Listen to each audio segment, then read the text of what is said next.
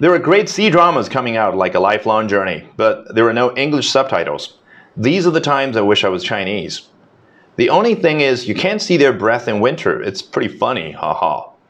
As a part of the Chinese diaspora, unexpectedly, I found myself hungering for dramas like A Lifelong Journey. Having been too much westernized growing older now, I found myself wanting to learn more about Chinese culture and their narrative. There are more novels and movies on Irish and Italian immigrant stories, i.e., Angela's Ashes. Need more to plug the gaps in the Chinese people historical narrative.